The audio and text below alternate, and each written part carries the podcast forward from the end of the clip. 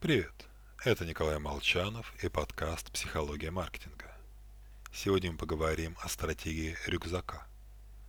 В честь начавшейся Олимпиады вспомним, любителям биатлона или лыжных гонок известен термин «рюкзачить». Это гонщики, которые большую часть трассы отсиживаются за спинами конкурентов. Там легче идти. А при приближении к финишному створу выскакивают на оперативный простор и обгоняют бывшего лидера. Не очень благородно зато эффективно. Не рвитесь быть первым, тем более в бизнесе. Если мы не видим аналогов, то, скорее всего, придумали слабо востребованный и потому малоизвестный продукт. Все уже было в Симпсонах. И сомнительно, что нашу идею не пытались воплотить в жизни в раньше. Порывшись на кладбище мертвых стартапов, скорее всего, мы обнаружим тушку точно такой же идеи. Выгоднее думать не чтобы эдакого нового сделать, а как сделать то же самое, но по-другому.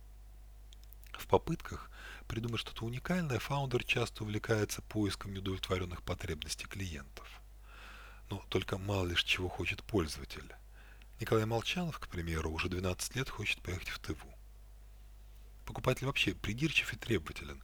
Для него важно множество факторов, от улыбки консультанта и дизайна сайта до низких цен – только если клиент чего-то хочет, это вовсе не значит, что он хочет за это платить. А вот если этот человек жалуется, значит он уже тратит деньги на существующее решение. Хоть ему и что-то не нравится, мешает, раздражает.